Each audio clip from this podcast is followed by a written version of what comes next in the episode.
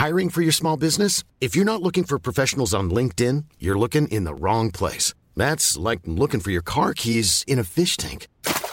LinkedIn helps you hire professionals you can't find anywhere else, even those who aren't actively searching for a new job but might be open to the perfect role. In a given month, over 70% of LinkedIn users don't even visit other leading job sites. So start looking in the right place. With LinkedIn, you can hire professionals like a professional. Post your free job on linkedin.com slash people today.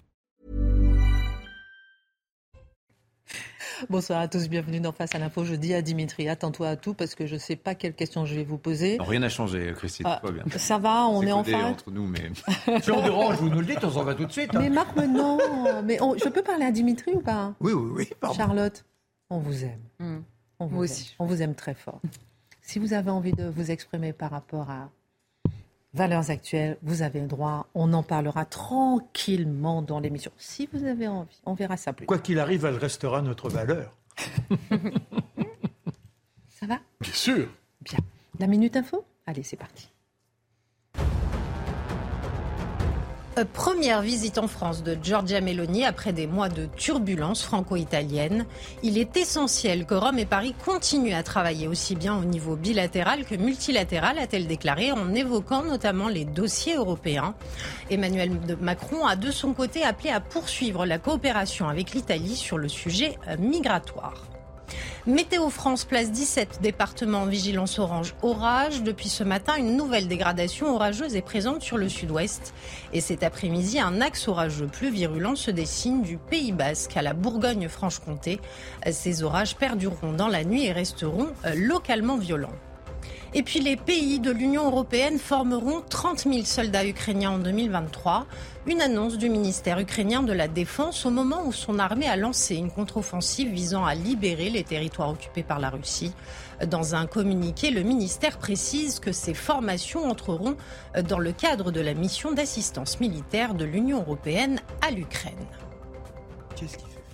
Au sommaire ce soir, l'auteur de la violente agression d'une grand-mère et de sa petite fille à Bordeaux a été hospitalisé en psychiatrie. Comme un air de déjà-vu. Un SDF, une agression d'enfant, une hospitalisation en psychiatrie. Certains sont indignés par l'agression et au ras-le-bol, mais d'autres critiquent cette indignation en banalisant l'agression. Est-il coupable de s'indigner? Faut-il fermer les yeux et banaliser ces images? Faut-il faire silence alors que le silence est l'arme absolue des bourreaux L'édito de Mathieu Bocoté. Les Français veulent-ils encore travailler?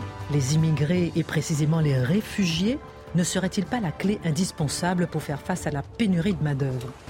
Au pari de la réindustrialisation. Hier à Paris, 41 grandes entreprises mondiales, principalement américaines, se sont engagées à embaucher et former plus de 250 000 réfugiés dans le monde dans les trois ans qui viennent, dont 10 000 en Europe, en espérant faire boule de neige. Alors que les réfugiés ont le droit de travailler, sont-ils la clé pour la réindustrialisation? L'analyse de Dimitri Pavlenko. Alors qu'Emmanuel Macron, face à Giorgia Meloni à l'Elysée, aujourd'hui a déclaré qu'en matière d'immigration, il faut organiser plus efficacement le droit d'asile en Europe, de son côté, Gérald Darmanin, en visite en Tunisie hier, a promis près de 26 millions d'euros pour contenir le flux irrégulier de migrants. Alors que la Tunisie s'est toujours opposée à devenir un pays d'accueil, pourquoi soutenir ce pays pour contenir la migration coûte que coûte? Cet accord est-il une bonne nouvelle pour la gestion de l'immigration clandestine? Le décryptage de Charlotte Dornelas. Le 20 juin 1792, arrêt sur l'histoire. Depuis presque trois ans, la France est dans le basculement révolutionnaire, mais Louis XVI reste le roi, avec pour seul pouvoir un droit de veto. L'ayant utilisé pour défendre les prêtres réfractaires, la foule finit par déferler aux Tuileries, où elle le menace et l'humilie. Marc Menon raconte. Et puis le journal Le Monde a été condamné pour avoir dénigré le quotidien François. Une information passée plutôt inaperçue. Mais combien de quotidiens accusent d'autres médias de fake news? Juste pour les étiqueter, les salir, les dénigrer, sans que pour autant les médias visés ne portent plainte En quoi est-ce un système de maîtrise du récit médiatique que de corneriser certains médias dans le complotisme ou les fausses informations? Quelles leçons tirer de cette condamnation du quotidien Le Monde L'édito de Mathieu Bocoté. Une heure pour prendre un peu de hauteur avec nos mousquetaires. On commente, on décrypte, on analyse et c'est maintenant.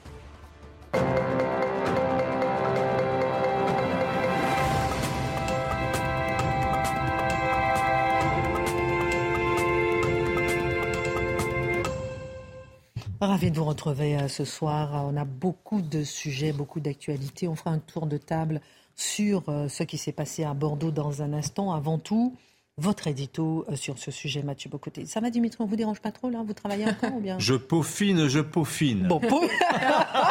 Peaufineur. peaufiner, peaufiner. Et merci à tous en tout cas d'être là. La diffusion sur Twitter, Mathieu Bocoté, de la vidéo de cette agression d'une grand-mère et de sa petite-fille par un multirécidiviste à Bordeaux suscite l'émoi des Français qui peuvent y voir concrètement le visage de l'insécurité.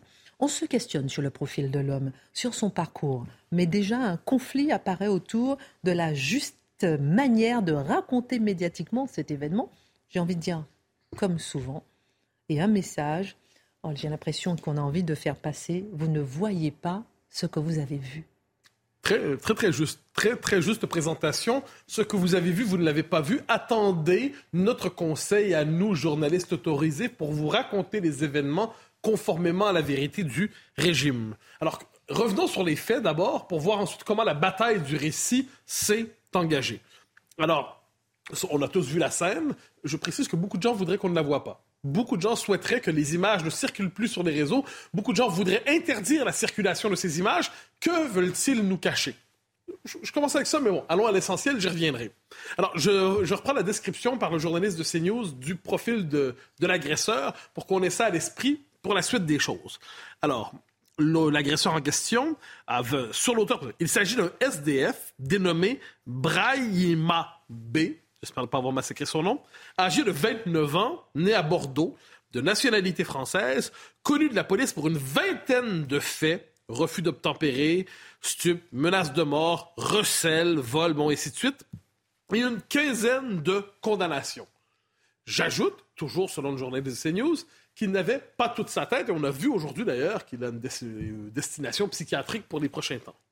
Alors là, on peut aussi dire, si on se fie à la description des événements, c'est un homme d'origine africaine qui, manifestement, n'a pas toute sa tête et qui euh, cherche soit, qu'est-ce qui s'est passé exactement? Agresser la grand-mère, kidnapper la petite, on cherche à voir ce qui s'est passé, mais on a eu la scène devant nous telle qu'elle s'est présentée. Vous dites d'origine africaine, attention, attention, il est français. Ah, vous avez à fait raison, et, vous avez absolument... Né de parents français, français, très français. Euh, et vous avez absolument raison. Ensuite, je, note ce que plusieurs ont noté sur les réseaux.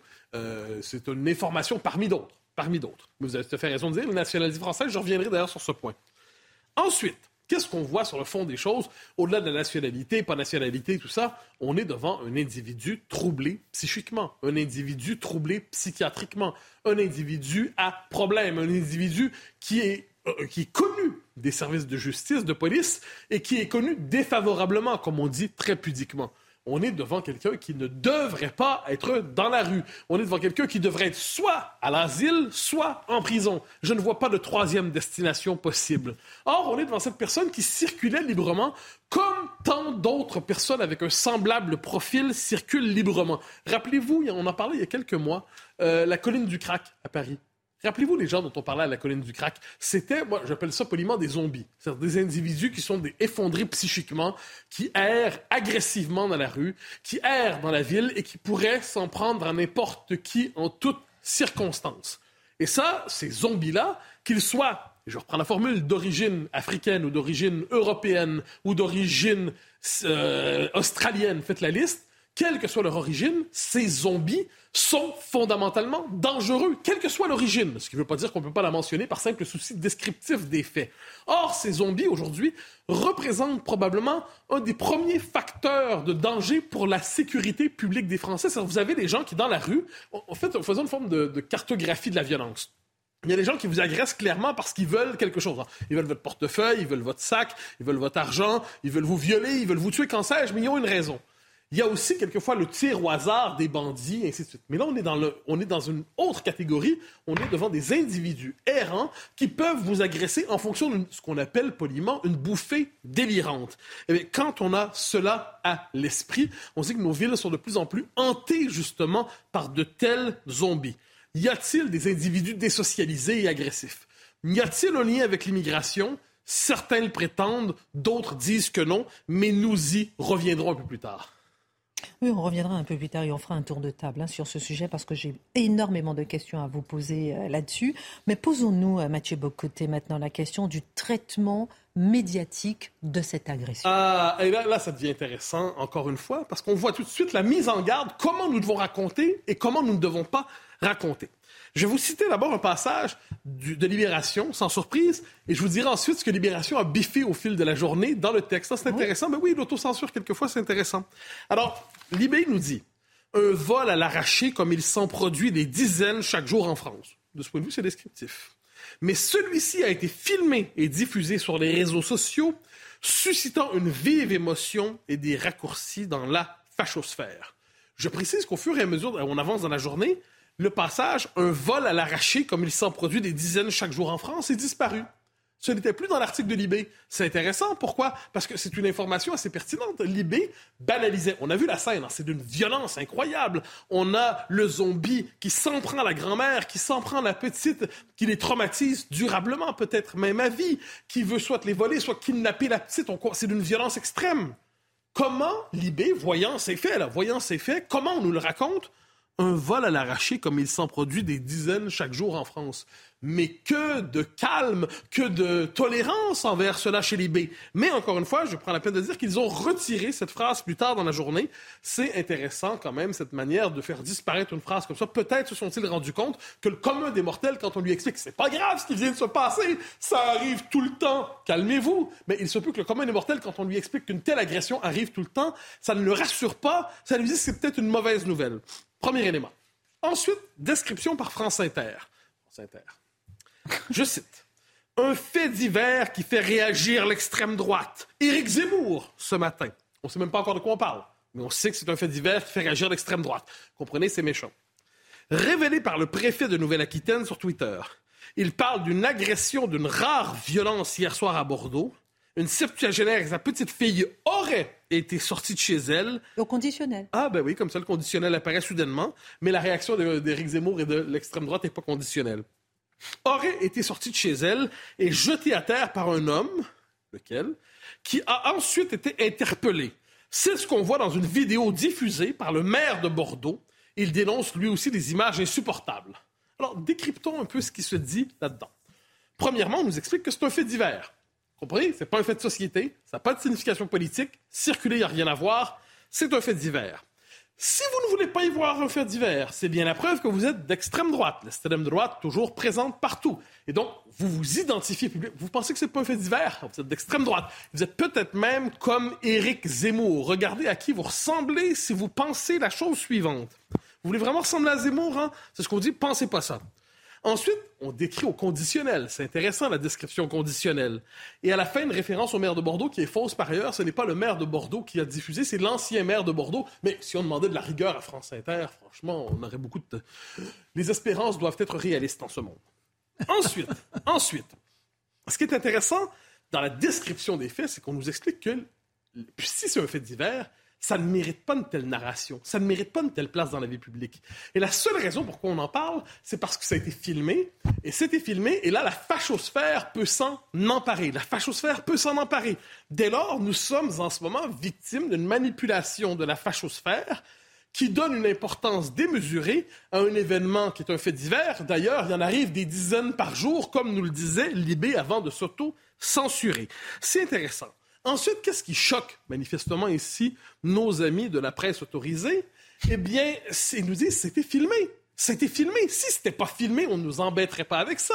Si c'était pas filmé, ce serait justement ce fait divers qui arrive des dizaines de fois par jour en France. Pourquoi vous vous préoccupez de ça? Dire un zombie qui agresse une grand-mère et sa petite fille, c'est normal, dizaines de fois par jour. Calmez-vous. Si je puis me permettre, on fera un tour de table justement sur ce sujet parce que euh, toutes les questions se posent ce soir sur qui a filmé, qui a posté, ah bah, qui a osé. Vous savez, c'est l'espèce de visiafond. Non, non, non, mais, non, mais je sais bien. Mais, je qui a diffusé, oui. Que, qui a diffusé, oui, mais c'est ça. Ah, qui a diffusé, qui a posté, etc. au lieu de s'inquiéter hmm. peut-être du, du, véritable problème. Voilà l'important. C'est qu'on se fondamentalement, l'événement politique aujourd'hui, ce n'est plus l'agression. C'est qui a osé en faire un événement politique, qui a osé en faire un événement social, qui a osé filmer? D'ailleurs, on nous a mis en garde immédiatement sur une chaîne info euh, pro-gouvernementale.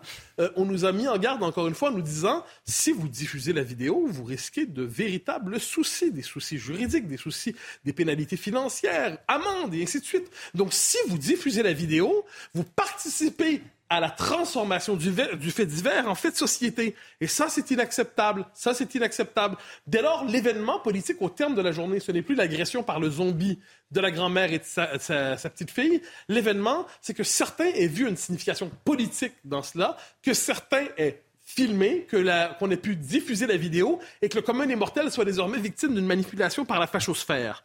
Je note que Pierre Urmic, le maire de Bordeaux, s'est finalement manifesté. Hein. Et qu'est-ce qu'il nous a dit? C'était quoi son principal? C'était quoi le message de la journée?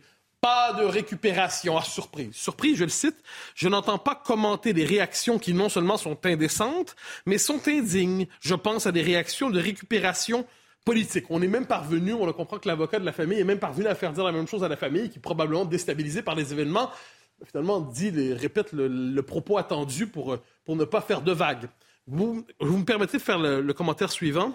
Je pense que, pour le dire avec la formule anglo-saxonne, américaine, pas de récupération is the new pas d'amalgame. C'est-à-dire, on disait pas d'amalgame au moment des attentats. Désormais, la nouvelle formule pour empêcher de réfléchir à la signification des événements, c'est pas de récupération, pas de récupération, pas de récupération. Autrement dit, ne pensez pas. Alors, qu'en est-il de la question de l'immigration? Est-ce qu'elle est en lien avec cette agression? C'est la question que certains se posent. Alors, en deux temps. Rappelez-vous, c'est un peu ce qui s'est passé à Annecy. On s'est dit au début, ah, c'est un chrétien, c'est moins grave. C'est un musulman, un islamiste, c'est plus grave.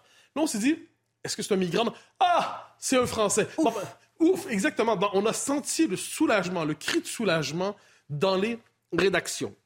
Alors, est-ce qu'on peut se dire, est-ce qu'on est dans un problème d'immigration? Ça dépend le point de vue. Sur le plan de la nationalité formelle, bien sûr que non. Il est français, parfait, personne ne le contestera. Ensuite, nous savons aujourd'hui qu'il y a une dissociation de plus en plus marquée entre la nationalité et l'identité. Et nous savons qu'il y a des populations qui sont naturalisées sans être acculturées et qu'il n'est pas exagéré sur le plan de l'hypothèse sociologique d'affirmer que ces populations naturalisées sans être assimilées aient quelquefois des, soient porteurs des, on pourrait dire, d'effets statistiques, de, marqueurs sociologiques qui sont ceux généralement liés à l'immigration. Gardons ça à l'esprit. Ensuite, dépendamment du point de vue, on pourrait dire qu'il est-il issu de l'immigration, mais c'est ce que vous direz Carole Delga, probablement. Rappelez-vous, Carole Delga, cette leader socialiste importante, qui disait, ramener les gens, dit oui, oui, ils sont d'origine immigrée, puis c'est une très bonne chose. Donc moi, je constate que si on doit marquer l'origine immigrée des gens, euh, qu'ils soient citoyens français ou non, nationalité française ou non, ça doit être vrai quand c'est pour le mieux, même Mbappé, et quand c'est pour le moins bien, peut-être aujourd'hui. Et si on se fie par ailleurs au musée de l'immigration, eh bien, qui dit que Louis XIV est un immigré, ben, je devine que dans les circonstances, le terme peut servir peut-être. Mais non, on est, redisons-le, nous ne sommes pas ici devant un immigré. Est-ce que ça veut dire qu'on doit, euh, doit censurer toute réflexion sur les origines? Est-ce qu'on doit censurer toute réflexion sur le lien de délinquance et immigration? Certains pensent qu'il est nécessaire de le rappeler néanmoins, mais nous savons que le récit médiatique est ferme. Ne parlez pas de ça, sinon c'est de la récupération politique. Donc, suivons les ordres. C'est de la récupération politique, taisons-nous. Non, non, non. On va en reparler tout ah à ben, l'heure. D'accord, avec plaisir. On va en reparler tout à l'heure. C'est important. On fera un deux de table euh, sur ce sujet. Oui? Moi, j'allais dire, notez, dans plusieurs pays, rappelez-vous par exemple, à en Grande-Bretagne avec les, agressions de Telford, en Suède, souvent la question de l'origine de gens qui ont la nationalité, elle finit par percer dans le débat, mais un peu plus tard. Mm. Au début, on ne veut pas la mentionner et ça finit par percer. Rappelez-vous quand on modifiait les prénoms d'une manière ou de l'autre, hein, quand mm. finalement un agresseur X avec un nom d'origine étrangère devenait François dans la presse pour éviter de favoriser la stigmatisation. Donc on comprend que la question des origines existe dans le débat public, mais ça dépend dans quelles circonstances on la mentionne. Soyons prudents et respectons évidemment les règles de la pensée officielle. Et c'est vrai que pour Annecy, on se disait ouf, il est chrétien, ou bien on entendait certaines voix dire ouf, il est entrer régulièrement sur le Ah territoire. c'est moins grave. Là, c'est ouf, il est français. On va parler de, de tout ça parce qu'il y a beaucoup de questions là-dessus. Dimitri, euh, on va euh, s'arrêter sur cette journée mondiale des réfugiés aujourd'hui, une journée internationale, alors qu'hier se tenait un sommet à Paris avec 41 grandes entreprises internationales, euh, notamment américaines, qui ont annoncé leur engagement à embaucher et former plus de 250 000 réfugiés dans le monde, dont 10 000 en Europe. Pourquoi cette annonce a retenu votre attention? Bah parce que d'abord, il y a le contexte du débat à venir sur le projet de loi immigration chez nous en France, et parce que toutes les annonces qui ont été faites hier, en fait, c'est le discours qui les, a- qui, les accompagnait qui m'a intéressé, parce que je vous fiche mon billet qu'on va entendre exactement la même musique ronronner quand le projet de loi immigration va arriver sur la question du travail. Vous savez, la fameuse question de la, des visas pour les gens qui, qui sont en France, euh, les fameuses régularisations. Alors, ce sommet, un, un mot, ça s'appelle le 10th European Business Summit. Donc, c'est l'événement euh, européen qui est organisé par une ONG américaine qui s'appelle 10th Partnership for Refugees. Donc c'est euh, tent comme une tente hein, et partenariat pour les réfugiés. C'est une ONG américaine qui est née sous euh, Obama, donc en 2016, à la toute fin en fait de l'administration Obama. Et alors c'est dans une logique très américaine, à savoir que c'est une coalition de grandes entreprises qui s'engagent à former, à embaucher, à intégrer des réfugiés par le travail, et ce, partout dans le monde. Vous avez quand même plus de 300 multinationales hein, qui en font partie, et notamment des françaises. Vous avez Michelin, vous avez Sodexo, vous avez Carrefour, euh, BNP, Accor, etc. Donc hier, ils étaient à Paris. Et pluie d'annonces. Amazon annonce 5000 embauches de réfugiés en Europe dans les trois prochaines années. Hilton et euh, Marriott, donc ça c'est dans l'hôtellerie, euh, pareil, 1500 chacune. Les agences d'intérim, ADECO, Manpower, Randstad, etc., connecter 152 000 réfugiés à des emplois. Vous voyez, c'est quand même des sacrés engagements. 86 000 formations, etc., etc. Tout ça devant générer plus de 2 milliards de revenus par an pour les réfugiés en Europe, nous dit la fameuse ONG. Alors ça, c'est les chiffres. Et puis après, il y a le discours qui accompagne les éléments de langage. Je cite le communiqué de presse. C'est de l'anglais, je l'ai traduit, mais bon, ma traduction est, je pense, pas trop mauvaise. Ces promesses doivent permettre de répondre à des pénuries de main-d'œuvre dans un contexte inédit, puisque l'Europe fait face actuellement à sa plus grande crise de réfugiés depuis la Seconde Guerre mondiale. De quelle crise parle-t-on? Est-ce que c'est la crise migratoire, la traversée de la Méditerranée, etc. Que nenni Des millions de personnes ont été forcées de fuir leur foyer depuis que la Russie a lancé une invasion à grande échelle de l'Ukraine en février 2022. Vous voyez, le périmètre en fait de la crise des réfugiés est quand même très strictement délimité. C'est l'Ukraine. Et l'ONG nous explique en fait, dans ces deux phrases, bah, qu'il s'agit en fait de faire se rencontrer deux crises, les réfugiés ukrainiens et les difficultés de recrutement des entreprises en, en Europe, pour les résoudre toutes les deux. Et conclusion, dans la dernière phrase, les engagements pris ce jour renforceront les effectifs des entreprises, combleront les pénuries de main-d'œuvre et stimuleront les économies européennes. Ouais, c'est magnifique. On a la perf, la performance et on a la solidarité pour le prix euh, d'une opération en, en réalité. Voilà. C'est pas un petit peu cynique quand même votre lecture, euh, mon cher Dimitri Oui, alors je, m'en- moque un peu, mais en fait, je pense que l'ONG, d'abord, elle est absolument convaincue du caractère philanthropique de sa démarche. Et en l'occurrence, le fondateur de cette ONG, alors c'est un Turc d'origine kurde qui vit aux États-Unis. Il s'appelle Hamdi Ulukaya. Euh, il est arrivé aux États-Unis à 22 ans, il parlait pas un mot d'anglais. Aujourd'hui, il est milliardaire. C'est le roi du yaourt. Il a fondé une marque qui s'appelle Chobani. Et voilà, c'est ce type, si vous voulez, c'est le rêve américain incarné. Mais faut pas être dupe. C'est-à-dire que la figure du réfugié ukrainien qui est brandi par l'ONG, qui est comme ça mise en avant. Regardez, c'est pour lui, c'est pour elle, c'est pour euh, Svetlana et Igor que nous agissons. C'est ça en fait, hein, le message qui nous a été délivré hier. Cache en fait, on va pas se, va pas se mentir, un agenda immigrationniste qui est poussé par l'immense majorité des multinationales. Alors, ce motif du réfugié immigré, chance pour l'économie française, vous allez voir que ça va petit à petit, ça va monter en puissance dans les mois qui viennent, avec le, euh, en parallèlement en fait au thème de la réindustrialisation. Avec l'argument suivant, c'est l'argument historiquement avancé de la gémellité entre le, les jumeaux, hein, entre le développement industriel et l'accueil des travailleurs étrangers. Alors effectivement, hein, historiquement, ça se vérifie sous le Second Empire au, 20, euh, au 19e siècle, euh, après la Première Guerre mondiale et après la Seconde Guerre mondiale. Autrement dit, sans les, sans les immigrés maghrébins, pas de 30 glorieuses. C'est un peu ça, pour le résumer en très bref. Voilà. Euh, donc tout ça est vrai, c'est pas faux Voilà, historiquement. c'est ça, c'est pas faux. Mais la différence, c'est que avant, on avait une politique migratoire. C'est-à-dire que quand la crise des années 30 survient, les immigrés qu'on a fait venir, les Polonais, les Italiens et tout, retournent. On les renvoie en Italie. Aujourd'hui, est-ce qu'on a une politique migratoire? Bah, La réponse est non. Nous avons une, un sentiment humanitaire Nous avons un réflexe de l'accueil, une culture compassionnelle, mais de politique migratoire en réalité que nenni. Que ferions-nous si tous ces immigrés que nous ferions, tous ces réfugiés que nous intégrerions, demain surgissait une énorme crise économique provoquant, allez, 15-20 points de chômage Est-ce qu'on les renverrait? Ben non il se, il se produirait ce qui s'est produit il y a 50 ans, c'est-à-dire que l'immigration de travail s'est substituée à l'immigration familiale, et en réalité, on n'aurait pas de prise sur le, le phénomène. On Je vous donne un chiffre, ça fait 20 ans. Non, non, non, non. Non Juste après. Non, mais j'ai envie de le connaître, mais juste après, on marque une pause, c'est important, euh, parce que c'est trop important. Il faut absolument qu'on s'arrête sur cette question. Et j'aime bien ce, ce- cette petite euh, cette vision des réfugiés euh, ukrainiens en filigrane et de ceux qui ne sont pas ukrainiens. On en parle dans un instant. On marque une pause. À tout de suite. Retour sur le plateau de Face à l'info. Oui, Charlotte Dornelas est avec nous et si elle a envie de s'exprimer sur euh, valeurs actuelles et ce qui se passe en ce moment, euh, on en parlera si vous avez envie d'en parler. Pour l'instant, on est avec vous, Dimitri. Aujourd'hui, c'est la journée mondiale des réfugiés. Hier, il y avait un grand euh, sommet à Paris à propos de ces grandes entreprises qui veulent embaucher 250 000 réfugiés, dont 10 000 en Europe. Question, il y a aussi une enquête de BPI France Oui. sortie hier qui montre une sorte de fracture entre les petites et les moyennes entreprises justement sur ce sujet d'embauche des réfugiés. Oui, oui. Pourquoi? Alors en fait, dans le fossé plutôt entre les TPE, PME, les petites et moyennes entreprises et les multinationales, dont je disais quand même, alors certains diront que c'est une grave accusation que je lance, mais bon, l'observation des faits euh, me donne à peu près raison, un, agen- un agenda immigrationniste, c'est-à-dire qu'on pousse quand même à cette idée qu'il faut ouvrir les frontières, que c'est bien de laisser entrer les talents, etc. Les talents, c'était exactement le thème d'une campagne le 20 juin 2021, Journée mondiale des réfugiés, il y a deux ans, d'entreprises françaises pour promouvoir l'accueil des réfugiés. hein. C'était, euh, c'était Refugees are talents. Les réfugiés sont, sont des talents.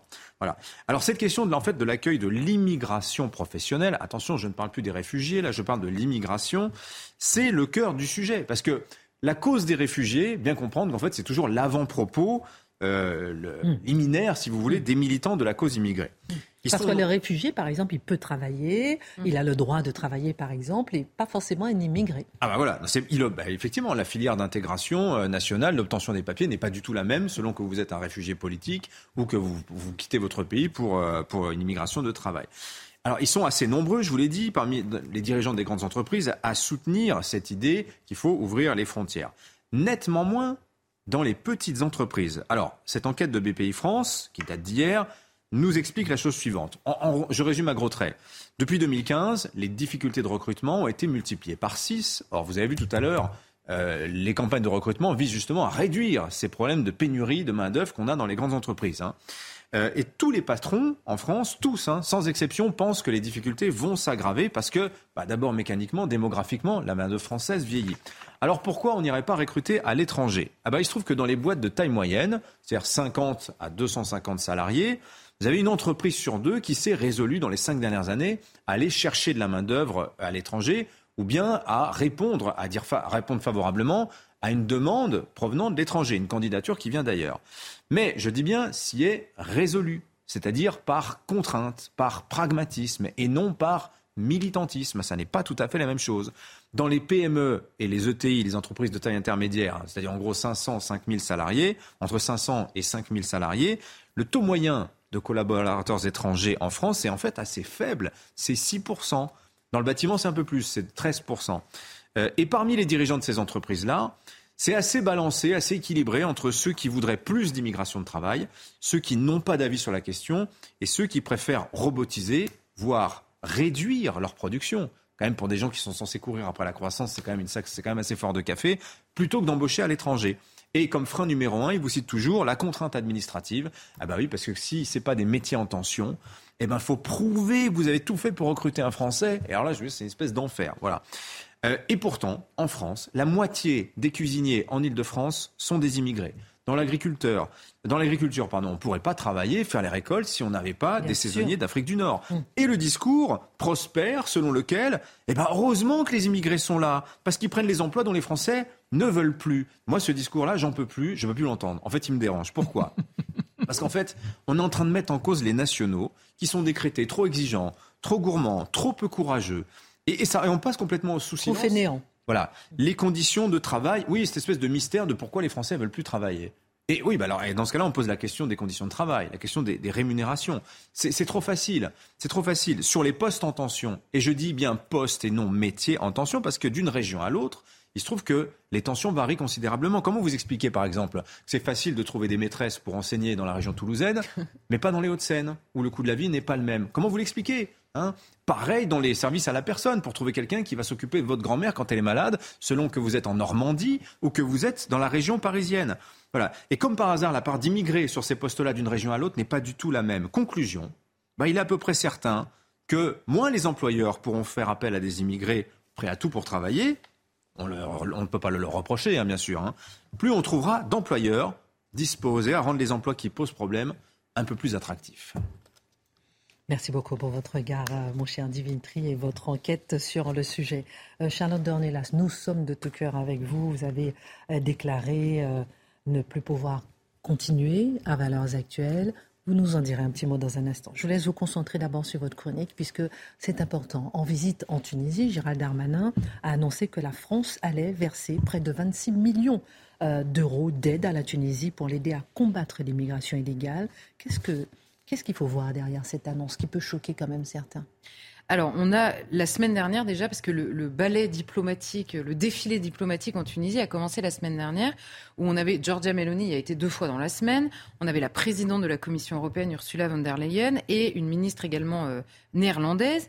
Euh, qui a été donc la semaine dernière la présidente de la Commission européenne, donc Ursula von der Leyen, euh, annonçait 105 millions d'euros déjà pour lutter contre l'immigration irrégulière en Tunisie.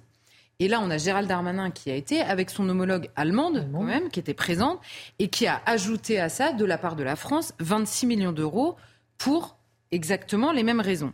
Alors le but, il est très clairement établi, hein, c'est Gérald Darmanin euh, qui parle, contenir le flux irrégulier de migrants et favoriser leur retour dans de bonnes conditions, leur retour comprendre dans les pays d'origine. Sauf que si on, on, revient un petit peu en arrière, euh, Mathieu nous en avait parlé, on se souvient quand même des propos du président tunisien sur l'immigration, de euh, quand il avait expliqué qu'il ne voulait pas que les Tunisiens soient remplacés euh, par des personnes qui arrivaient d'Afrique, il parlait de remplacement de la population euh, tunisienne, et on se souvient évidemment des cris d'orfraie à la Commission européenne à ce moment-là, comme d'ailleurs dans les pays qui la composent. Et lui, donc là, on a quand même Ursula von der Leyen qui explique, qui distribue des cartes d'extrême droitisation assez largement quand même au sein de l'Union européenne. Et là, elle va voir le président tunisien avec un grand sourire et elle lui délègue en gros la gestion de l'immigration irrégulière hors des frontières extérieures de l'Union européenne. Et on a le président, le fameux président tunisien, qui lui dit qu'il n'a absolument pas vocation, je le cite, à devenir le garde-frontière de l'Europe. Il l'a toujours dit. Et il l'a toujours dit, puisque précisément au moment où Ursula von der Leyen va là-bas, et là c'est Dimitri qui nous en avait parlé, vous vous souvenez de l'accord des ministres euh, sur, de l'accord de l'Union européenne des ministres, eux avaient dit, sous d'ailleurs pression de Giorgia Meloni, qui avait vraiment dit sur la répartition, vous avez le serpent de mer de la répartition des migrants au sein de l'Union européenne, elle avait poussé les ministres au sein de l'Union européenne à demander le renvoi possible des migrants, non seulement tunisiens en Tunisie, mais que potentiellement la Tunisie devienne un pays de transit pour les renvoyer dans leur pays d'origine. Et déjà, le président avait dit Je ne suis pas votre garde-frontière, en fait. Donc ça n'arrivera pas. Donc on, savait à peu près où il se situait sur le sujet. Et pourtant, c'est exactement ce que lui demande de faire l'Union européenne. C'est exactement la raison pour laquelle et Ursula von der Leyen et Gérald Darmanin donnent de l'argent. Gérald Darmanin, je le cite à nouveau, explique que cet argent doit servir à acquérir des équipements nécessaires et organiser les formations utiles, notamment des policiers et gardes-frontières tunisiens, pour lutter contre l'immigration irrégulière. Donc il y a un différentiel de, discours, on va dire, entre celui qui donne de l'argent et celui qui le reçoit, en l'occurrence. Et le problème que nous avons euh, assez massivement, et c'est évidemment la menace que brandit euh, le président tunisien, c'est exactement ce qu'on avait vu avec la Turquie, c'est exactement ce qu'on avait vu avec la Biélorussie. C'est même ce qu'on a vu avec le Maroc et l'Espagne. Alors le Maroc et l'Espagne, ils ont de meilleures relations que l'Union européenne avec Erdogan ou euh, le Loukachenko. Mais il n'empêche que c'est la même chose. L'immigration que nous voyons et Dimitri en parlait encore récemment, les ONG et parfois en politique que nous voyons comme une somme d'histoires individuelles à intégrer individuellement, à examiner au cas par cas, les pays, soit de transit, soit d'origine, le voient comme potentiellement une arme de déstabilisation, de chantage, de négociation. Et d'ailleurs, quand on voit leur, discours, si, si je vais un peu plus loin, on peut les comprendre. C'est-à-dire qu'ils négocient avec les armes qu'ils ont. Mais simplement, nous, on a l'air de ne pas le comprendre. En réalité, on a l'air de dire on a tous des intérêts communs à lutter contre l'immigration irrégulière. Mais on n'a pas les mêmes intérêts en l'occurrence. Et il faut se souvenir que là, Gérald Darmanin, le même qui va aujourd'hui dire on va déléguer en quelque sorte la gestion de nos frontières à la Tunisie, on comprend très bien pourquoi il le fait. Hein. Simplement, c'est le même Gérald Darmanin qui était il n'y a pas longtemps, notamment en Tunisie, pour négocier avec la Tunisie une augmentation du nombre de laissés-passer consulaires pour des Tunisiens, pas pour des gens en transit euh, de pays euh, extérieurs. Donc on comprend qu'il y, a une volonté de négociation, c'est pas gagné. Alors dans quel contexte se jouent ces tentatives de négociation, bien de rapprochement entre l'Union européenne et la Tunisie? Alors voilà, il faut comprendre ça, c'est qu'il existe une guerre par ailleurs, au-delà de la question migratoire, entre la Tunisie et le Fonds monétaire international qui dure depuis plusieurs mois. Il y a, c'est euh, Dimitri va m'arrêter si je dis une bêtise, mais je crois que leur dette elle est à 80% du PIB en Tunisie. Hmm. C'est la catastrophe globalement. C'est moins que la France hein, quand même. Hein. Comment? C'est moins que la France. Hein. Ah oui, bon, sûr d'être sur PIB. Mais, on, est à 100, mais, peut-être qu'ils sont moins impressionnants pour le FMI, je ne sais pas. Euh, mais donc il y a une guerre qui existe parce que le FMI, en réalité, c'est moins d'ailleurs une guerre sur la dette que sur les réformes que demande le FMI à la Tunisie, sur le terrain cette fois-ci plus économique. Et l'Union européenne est finalement entrée dans la danse, puisque, en gros, Tunis bloque sur les négociations avec le Fonds monétaire international, notamment sur deux choses. Un, le président refuse de supprimer des subventions à ce qu'ils appellent des denrées essentielles, notamment les carburants. On leur dit qu'il faut supprimer ces subventions. Le président tunisien dit oui, ça va être très impopulaire. Il a raison, ce sera très impopulaire. Donc il refuse de le faire. Et la deuxième chose, ce sont des, privations de, des privatisations pardon, de plusieurs entreprises publiques qui sont euh, gérées euh, de manière absolument catastrophique. Il refuse également de le faire. Et on revient à Ursula von der Leyen. Elle donne 100 millions pour lutter contre l'immigration illégale. Mais elle dit quoi? Si jamais vous faites les réformes que vous demande le FMI, non seulement le FMI peut débloquer 2 milliards de dollars, mais nous, on peut débloquer, nous, l'Union européenne, jusqu'à 1 milliard. Donc vous voyez, finalement, l'immigration, c'est à destination des petits Européens qui en ont un peu marre globalement de cette gestion catastrophique de l'immigration. On parle beaucoup de l'immigration, mais en Tunisie, c'est une partie d'une négociation beaucoup plus euh, vaste euh, sur le terrain, notamment économique. Et d'ailleurs, évidemment, la commissaire européenne en charge des affaires intérieures elle nous a expliqué que malgré tout ça, malgré les accords qui se situent sur le terrain euh, de l'immigration, elle continuera, je la cite, j'ai trouvé la formule magnifique, probablement à critiquer la Tunisie et sa gouvernance. vous voyez qu'il y a aussi d'autres euh, euh, sujets de négociation. Mais, et c'est là qu'on comprend pourquoi le président tunisien est aussi à l'aise dans ses déclarations sur le terrain migratoire, eh ben, c'est que son, son levier est comment dire, offert sur un plateau d'argent par l'Union européenne. Vous allez gérer nos frontières extérieures. Et lui, il se dit ah bah tiens, vous allez peut-être me faire quelques concessions sur le reste si vous voulez pas que je lâche, évidemment, toutes les vannes. Et d'ailleurs, les représentants européens qui défilent à Tunis depuis quelques semaines savent très bien, ils savent très bien quoi? Un chiffre hein, de l'Union européenne elle-même, que cette année, on a 64% d'augmentation des tentatives, enfin des détections de passages irréguliers aux frontières de l'Union européenne. 64% d'augmentation, c'est-à-dire le pire finalement depuis 2016. Et ça, ils le savent tous très bien, même Ursula von der Leyen. Alors cet accord de l'Union européenne, Charlotte Darnelas, n'est-il pas une bonne nouvelle sur le terrain de la gestion de l'immigration clandestine? C'est la question qu'on a envie de se poser. Oui, alors c'est pour ça que je vous disais tout à l'heure, on comprend très bien ce qui se passe. C'est-à-dire qu'ils vont expliquer à la Tunisie, bon écoutez, nous, euh, on n'arrive pas à le gérer. Le problème que l'on retrouve avec cette décision, comme avec la Turquie il y a quelques années, c'est toujours le même comme nous avons, nous, Européens, de manière générale, surtout la Commission européenne, hein, il y a des pays européens qui sont un peu plus libres, mais nous avons, en gros, le contrôle migratoire honteux. On ne veut pas nous-mêmes contrôler nos frontières extérieures. Donc qu'est-ce qu'on fait? On délègue à des pays tiers. Et c'est là où il y a un cynisme monstrueux. C'est-à-dire qu'à l'intérieur de l'Union européenne, on fait la leçon de morale à Victor Orban qui dit Moi, vous savez, c'est très clair. Je vais expliquer aux gens qui ne rentreront pas et donc ils ne rentreront pas. J'ai la souveraineté euh, des Hongrois avec moi. C'est Giorgia Meloni qui est élue là-dessus. Ce sont tous ces ministres de l'Intérieur qui disent Il faut bloquer. La Commission ne veut pas le faire. Et donc, je reprends mon exemple de la Tunisie. Qu'est-ce qui se passe? On l'a fait avec l'Égypte, on l'a fait avec la Libye, on l'a fait avec tout ça. En gros, on donne de l'argent à ces pays en leur disant Vous allez former des gardes-côtes.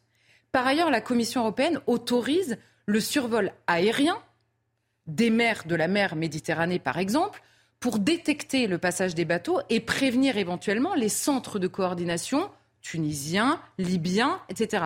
Donc, une fois qu'on peut le détecter, on appelle le centre à Tunis. On appelle le centre en Libye pour qu'ils viennent eux-mêmes sauver le bateau. Mais dans le même temps, quand vous avez une détection par un bateau de Frontex d'un bateau euh, sur lequel il y a des migrants, ils ont interdiction d'aller débarquer ces personnes à qui ils ont porté secours. Qui portent secours, euh, c'est naturel. Une fois qu'ils ont porté secours, ils ont interdiction d'aller eux-mêmes débarquer ces personnes dans les pays de la rive sud de la Méditerranée, parce que la même Union européenne qui délègue les bateaux quand ce sont eux qui les interceptent, explique que ce sont des ports non sûrs. Vous savez, cette histoire de vous ne pouvez pas débarquer en port non sûr. mais imaginez le cynisme. Donc si on ne le fait pas nous-mêmes, on délègue et c'est exactement la raison pour laquelle on leur donne de l'argent.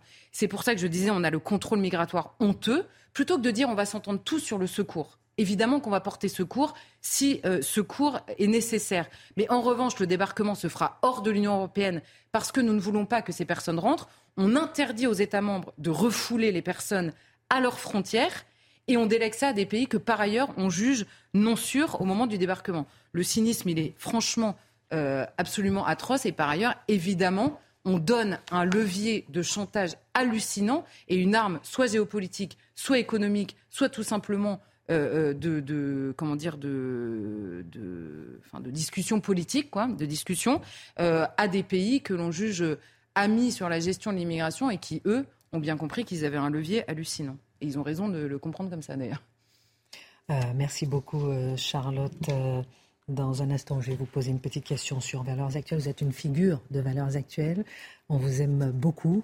Et euh, voilà, comme c'est un moment important euh, pour vous, on en parle dans un instant. Euh, d'abord, cette petite page histoire avec vous, Marc Menant, puisque le 20 juin 1792, c'est important. Ce jour-là, il s'est passé quelque chose d'important par rapport à Louis XVI. Depuis presque trois ans, la France est dans le basculement révolutionnaire. On aime bien, nous, hein, nous replonger dans ce moment de basculement révolutionnaire, mais Louis XVI reste le roi avec pour seul pouvoir le droit de veto. L'ayant utilisé pour défendre les prêtres réfractaires, la foule finit par déferler aux Tuileries, où elle menace le roi, elle humilie le roi. Que se passe-t-il ce 20 juin 1792 Alors, déjà, les gouvernements devraient toujours s'inquiéter quand la grogne se prolonge sur plusieurs années. Moi, je dis ça. Je dis ça, je dis rien. voilà. Et en l'occurrence, des faits sont à citer, par exemple, l'entrée en guerre de la France face à ceux qui se sont ligués contre la Révolution. On est là, on, a l'appétit de se libérer du joug royal. Il n'est pas question que les autres royautés, bien évidemment, acceptent cela. Elles ont la peur de la contagion. Le roi, il, il oscille, il essaie de faire semblant d'être du côté des révolutionnaires en étant conciliant et puis en attisant aussi d'un autre côté les accords qui pourraient lui permettre de faire vaciller ceux qui sont en train de le menacer dans son pouvoir. Alors il y a trois décrets qui sont votés par l'Assemblée. Et parmi ces trois décrets, on peut noter donc l'emprisonnement des prêtres réfractaires. N'oublions pas, c'est-à-dire que l'Église possédait énormément de biens. À un moment donné, les révolutionnaires estiment que ces biens il faut les récupérer parce que sinon l'Église est trop puissante. Et puis il y a une sorte de nationalisation du clergé. On ne condamne pas le clergé, mais à condition qu'ils deviennent presque des fonctionnaires. Et si ça leur plaît pas, eh bien à ce moment-là, on leur interdit d'exercer le culte. Et le dernier point, étant donné que nos armées, depuis la déclaration de la guerre, ne cessent de connaître des défaites, on a peur et on a fait voter la constitution d'une sorte d'armée qui est celle des volontaires. Les fédérés, ils sont 20 000. Et le roi a dit veto. Il n'est pas question que les prêtres réfractaires soient emprisonnés. Il n'est pas question qu'il y ait cette armée euh, qui soit constituée. Parce que euh, ça, menace euh, le, principe déjà de mon droit. Alors là, la foule menée non pas. Là encore, il y a, une sorte d'analogie à faire. C'est-à-dire que les grands révolutionnaires, on les connaît, c'est Danton, Robespierre, Marat, mais eux, ce sont des agitateurs, c'est-à-dire on les voit monter sur les tables, tenir euh, tribune, on les voit aussi s'agiter avec leurs plumes dans les journaux, en particulier Marat. Mais quand il s'agit de descendre dans la rue, on s'arrange pour que ce soit d'autres qui soient à la manœuvre. En l'occurrence, il y en a un, c'est le brasseur sans terre. Oh, il, y a beaucoup d'argent, mais il, il se targue d'être véritablement en phase avec les révolutionnaires. On a le boucher Legendre aussi, qui est un ami de Danton, et on monte alors ce que l'on appellerait aujourd'hui une manifestation, qui est une sorte de grand cortège pour aller à l'Assemblée afin de faire en sorte que le roi n'ait plus le droit de veto.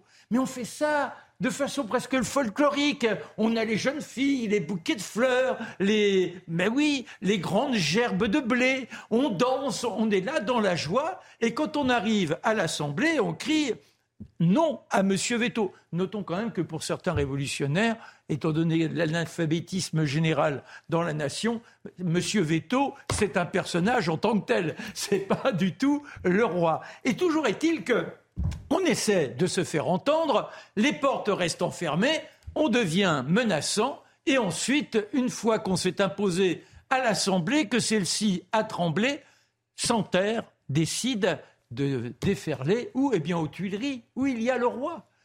Et là, le roi qui a toujours peur de faire couler le sang, bien qu'étant averti de la situation, n'a pas du tout fait lever la garde suisse et ceux qui sont chargés de le protéger. Au contraire, il a laissé les Suisses dans leur caserne. Il n'y a que quelques grenadiers qui sont là, vite dépassés, et dans la pièce où il se trouve, il voit arriver ceux qui sont en train de jouer avec sa vie. Il a eu le temps néanmoins de faire en sorte que sa femme, le petit dauphin, se retrouve en protection dans la salle du conseil. Et lui, il est là, il se met debout sur une banquette et se laisse interpeller. On lui place le bonnet phrygien sur la tête. Et puis il fait tellement chaud, vous imaginez cette foule qui est là dans les appartements, et vous avez un grognadé qui dit Sire, sire, sire, vous devez avoir soif. Je... Ayez, ayez confiance en moi. Je boirai avant vous. Prenez un verre de vin. Tiens, on retrouve Mathieu. Et alors Et toujours est-il que le roi se prête à tout ce théâtre, car il est sublime, je dirais, dans le désespoir. Il a compris qu'il était vain de faire front, et il lève son verre à la santé du, peuple de Paris et également de la nation. Ensuite, comme ce peuple continue à déferler et menace la reine là aussi, ce qui est incroyable, le petit dauphin qui est à côté de sa maman, on lui a placé un bonnet sur le crâne et elle dit mais c'est pas possible, vous êtes en train de l'étouffer. Elle arrive à obtenir qu'on le libère, mais ce qui est extraordinaire, c'est le calme dont fait preuve cette femme et ce couple est véritablement sublime. Malheureusement, cet héroïsme, il va falloir leur déployer le déployer encore pendant quelques semaines et en particulier un mois et demi plus tard, puisque ce sera le, le 10 août et là eh bien, le basculement définitif avec la mise en place, je dirais, sous la geôle, là-bas, à la prison du Temple. L'histoire pour éclairer le présent et peut-être le futur, comme on dit euh, souvent. Merci beaucoup, euh, Marc Menant. Dans un instant, on fait un tour de table sur l'agression de Bordeaux.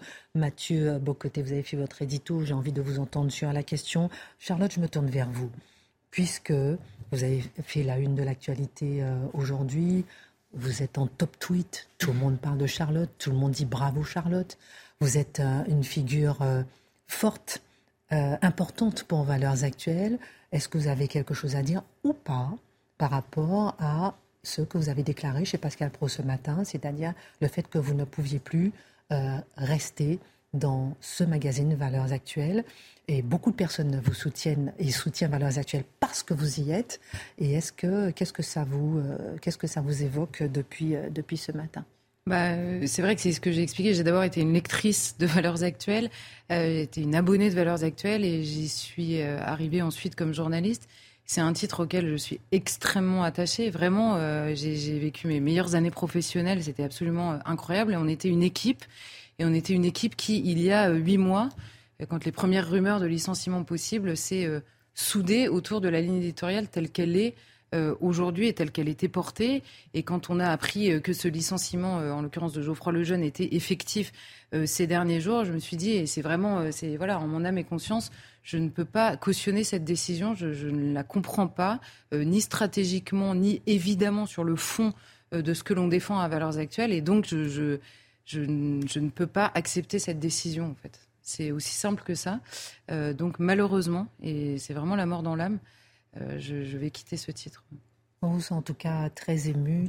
Tout, vous avez tout notre soutien de toute l'équipe face à l'info. Vous avez votre place ici. Je suis même prête à vous laisser ma place s'il le faut. Non, mais je vous parle, non, mais je vous parle très sincèrement. En tout cas, on non, on vous aime beaucoup et face à l'info, de toute façon, ne serait pas face à l'info sans vous. Gardez votre droit de veto. Non, non, mais on, l'aime beaucoup. On l'aime beaucoup. Elle est très, très, très importante pour euh, la liberté d'expression. Un petit tour de table. Qu'est-ce qui a envie de parler très rapidement justement de cette agression à Bordeaux? Euh, Dimitri, parce que beaucoup de questions se posent. Euh, euh, par exemple, pourquoi est-ce que, par exemple, Marine Le Pen, elle a parlé trop vite en disant, en faisant le lien entre immigration et avec cet agresseur à, Bordeaux qui est français, de père français, de grand-père d'arrière. Mais moi, je dirais une chose, c'est que quand vous entendez pas de récupération, en fait, c'est une injonction. Ça veut dire ne faites pas de politique, parce que en réalité. quand, par exemple, je prends l'exemple du naufrage du bateau de migrants la semaine dernière. Qu'est-ce qu'on a entendu sur les plateaux dans l'heure qui a suivi de la part de militants euh, no border? C'était de dire mais ouvrez les frontières puisque comme ça il n'y aura pas de noyade. Ah, bah, c'est pas de la récupération ça? Quand il y a de la sécheresse, euh, quand il y a des incendies l'été et qu'on dit euh, réchauffement climatique, réchauffement climatique, c'est pas de la récupération, ça? C'est-à-dire que dès lors que vous extrapolez, que vous élargissez, que vous cherchez le sens à l'actu, vous allez être accusé de récupération et donc de faire de la politique. Donc vous voyez, c'est pas si grave que ça. Hein. Alors, on dit un fait divers reste comme Libération l'affichait, des dizaines de fois par jour. Là, c'est plus un fait divers, ça devient un fait de société.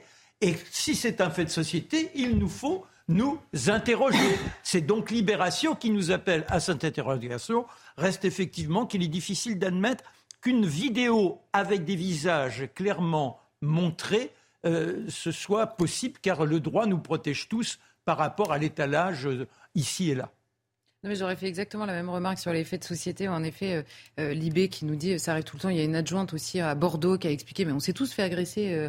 on peut pas, on peut pas contrevenir à toutes les agressions. Bah, si on s'est tous fait agresser et que ça arrive dix fois par jour, c'est qu'en effet, il est temps de s'y attarder parce que ce n'est pas normal. et on va s'attarder sur le journal Le Monde qui a été condamné. Personne n'en parle. Nous, oui. Le journal Le Monde a été poursuivi pour avoir assimilé François à un blog complotiste qui diffuserait de fausses informations. Mathieu Bocoté, le tribunal de commerce y avait une critique déloyale par dénigrement. La nouvelle de cette condamnation n'a pas eu beaucoup d'écho, mais pour vous, vous aviez envie de vous y arrêter. Dites-nous pourquoi. Parce qu'il s'agit d'une information capitale. Alors, euh, condamner le monde à 25 000 euros de dommages et intérêts et 10 000 euros au titre de l'article 700 pour avoir dénigré François. C'est dans le contexte de la crise sanitaire. Et ce qui est intéressant à travers cela, ça nous montre comment, pour plusieurs médias qui sont dans le mainstream, euh, pour reprendre ce terme anglais, eh bien, la tentative de disqualifier les médias qui racontent l'actualité autrement, qu'on soit d'accord ou non, c'est autre chose, mais qui racontent l'actualité autrement, qui hiérarchisent autrement les faits, qui présentent publiquement des faits qui sont quelquefois ailleurs négligés, mais très souvent dans la presse dite mainstream, la tentation est forte alors de dire ce titre est complotiste, ce titre est d'extrême droite, ce titre est infréquentable, ce titre est sulfureux. Dès lors, tout ce qui en sort, vous devez vous en méfier. Et si vous risquez à citer ce qui sort de ce titre, vous devenez vous-même complice de ce, soit, comme je dis, du complotisme, de l'extrême droite, et ainsi de suite. Et c'est intéressant parce que cette technique de disqualification et là, je le reviens, c'est dans le cadre de la crise sanitaire. Et je pense que globalement, beaucoup de gens dans la presse, et je me mets dans le lot en passant, doivent faire leur autocritique de leur, euh, leur analyse, leur rapport à l'analyse pendant la crise sanitaire. On était assez prompt à coller de sales étiquettes aux uns et aux autres. On était assez prompt à dire complotisme dès que quelque chose déviait de la crise. Et de ce point de vue, euh, François, j'y reviens, qu'on soit d'accord ou non, proposait une grille de lecture qui proposait peut-être, qui éclairait peut-être des angles morts manquants. Et quoi qu'il en soit, le monde, pour éviter d'avoir répondre aux arguments, s'il y avait des arguments parfaits, disait complotiste et puis, bon, euh, blog complotiste. Et là, François dit, ben, un instant, euh, on défend notre réputation et c'est pas sans intérêt. Vous noterez que ça dépasse largement le cas de François. On vient de parler de valeurs actuelles. Euh, l'extrême droitisation de valeur actuelle par la presse de gauche, qui cherchait toujours à faire de VA un titre d'extrême droite. On répète, c'est une bêtise inouïe, extrême droitisée, valeur actuelle, ça n'avait aucun sens. Mais répétant cela sans cesse, ça crée une réputation autour d'un titre qui fait que quelquefois son actionnaire peut même s'imaginer quelquefois, oh, je dois m'en débarrasser à tout prix d'une manière ou de l'autre pour donner des gages aux colleurs d'étiquettes, aux colleurs de sales étiquettes. Ça passe aussi, on peut penser à Boulevard Voltaire, un autre titre. On a ici Gabriel Cluzel de temps en temps. Et on nous dit, ah, hein, c'est un site d'extrême droite. Dès lors, ne vous intéressez pas à ce qui sort de là. Ces techniques de disqualification des titres de presse, ça cause problème. Et ce qu'on constate aujourd'hui, c'est que ça peut ensuite être condamné par les tribunaux qui disent, au-delà de l'étiquetage idéologique, c'est une pratique commerciale déloyale. J'ai envie de vous demander, est-ce que finalement, euh, cet étiquetage n'a pas gagné? Lorsqu'on voit, par exemple, vous avez parlé de Geoffroy le Jeune, on va en valeur sexuelle, c'est une question. Et ça fonctionne, l'étiquetage. C'est ça qu'on oublie, c'est que coller une sale réputation à quelqu'un sans arrêt, ça finit par lui coller à la peau. Et on le voit avec un autre concept qui circule beaucoup, c'est celui de fachosphère. On en a parlé aujourd'hui. Alors, on voit les événements qui se passent, l'événement à Bordeaux, et là, tout de suite, dans l'IB, c'est la fachosphère qui s'agite. La fachosphère. Je m'excuse. S'inquiéter de l'insécurité, c'est fasciste aujourd'hui. S'inquiéter de l'identité, c'est fasciste aujourd'hui. Vous avez le fascisme large, mes amis. Et c'est intéressant, on le voit avec un site comme F de Souche, un site qui est toujours diabolisé alors qu'il fait un travail de revue de presse. F de Souche fait un travail, c'est dirigé par Pierre Sautarel, revue de presse, documente, présente des faits qui sont souvent négligés ailleurs, ou leur donne une importance, une signification qui est négligée ailleurs, mais toujours avec un souci factuel. Qu'est-ce qu'on fait? On dit toujours fachosphère, fachosphère, fachosphère, pour faire en sorte que personne n'ose se tourner vers, dans ce cas-là, cette revue de presse, ou tel journal, ou tel site, en sachant qu'on va abîmer sa réputation si on les cite. Et ça me permet, vous me permettez, le clin d'œil historique. Vous savez, au début des années 80, François Mitterrand, la santé de François Mitterrand était compromise, c'est le moins qu'on puisse dire, son cancer et ainsi de suite. Et que faisait-il pour neutraliser l'histoire, les histoires qui tournaient autour de son cancer, il donnait des informations à minute, à l'époque, qui était vu comme un hebdomadaire d'extrême droite. Donc l'information, il faisait ça par des relais, hein, on s'entend, par des gens qui, faisaient des cancans, des cancans, ça arrivait à minute.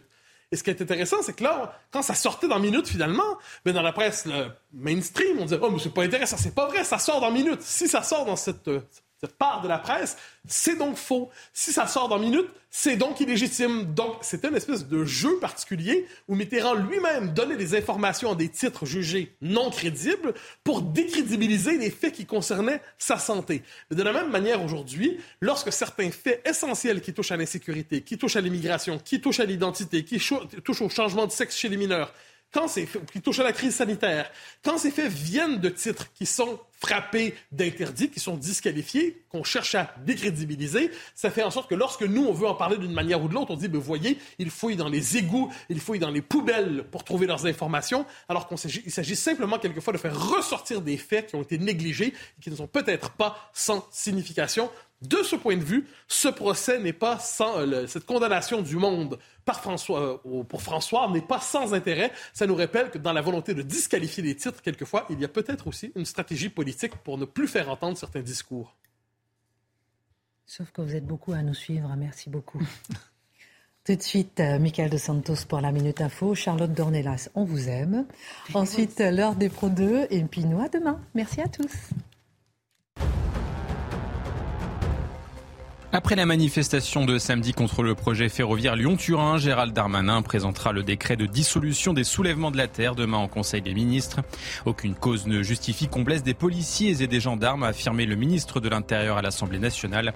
Ce collectif écologiste s'était fait connaître en mars dernier suite aux affrontements violents à Sainte-Soline. Après la démission début mai du maire de Saint-Brévin, un autre élu jette l'éponge. André Rousset, maire de Loris dans le Vaucluse, a présenté sa démission après l'agression de l'un de ses adjoints un habitant du village l'a attaqué. L'individu demandait de l'aide pour sa maison suite à des violents orages. D'autres membres du conseil municipal ont également quitté leurs fonctions. Et puis enfin, il s'agit d'une course contre la montre. Désormais, il ne reste plus que 40 heures d'oxygène aux cinq passagers du Titan. La France a dépêché un navire et un robot pour tenter de les retrouver. L'un d'entre eux est Paul-Henri Narjolet, un explorateur français. Ce submersible a disparu dimanche dans l'Atlantique Nord près du Titanic.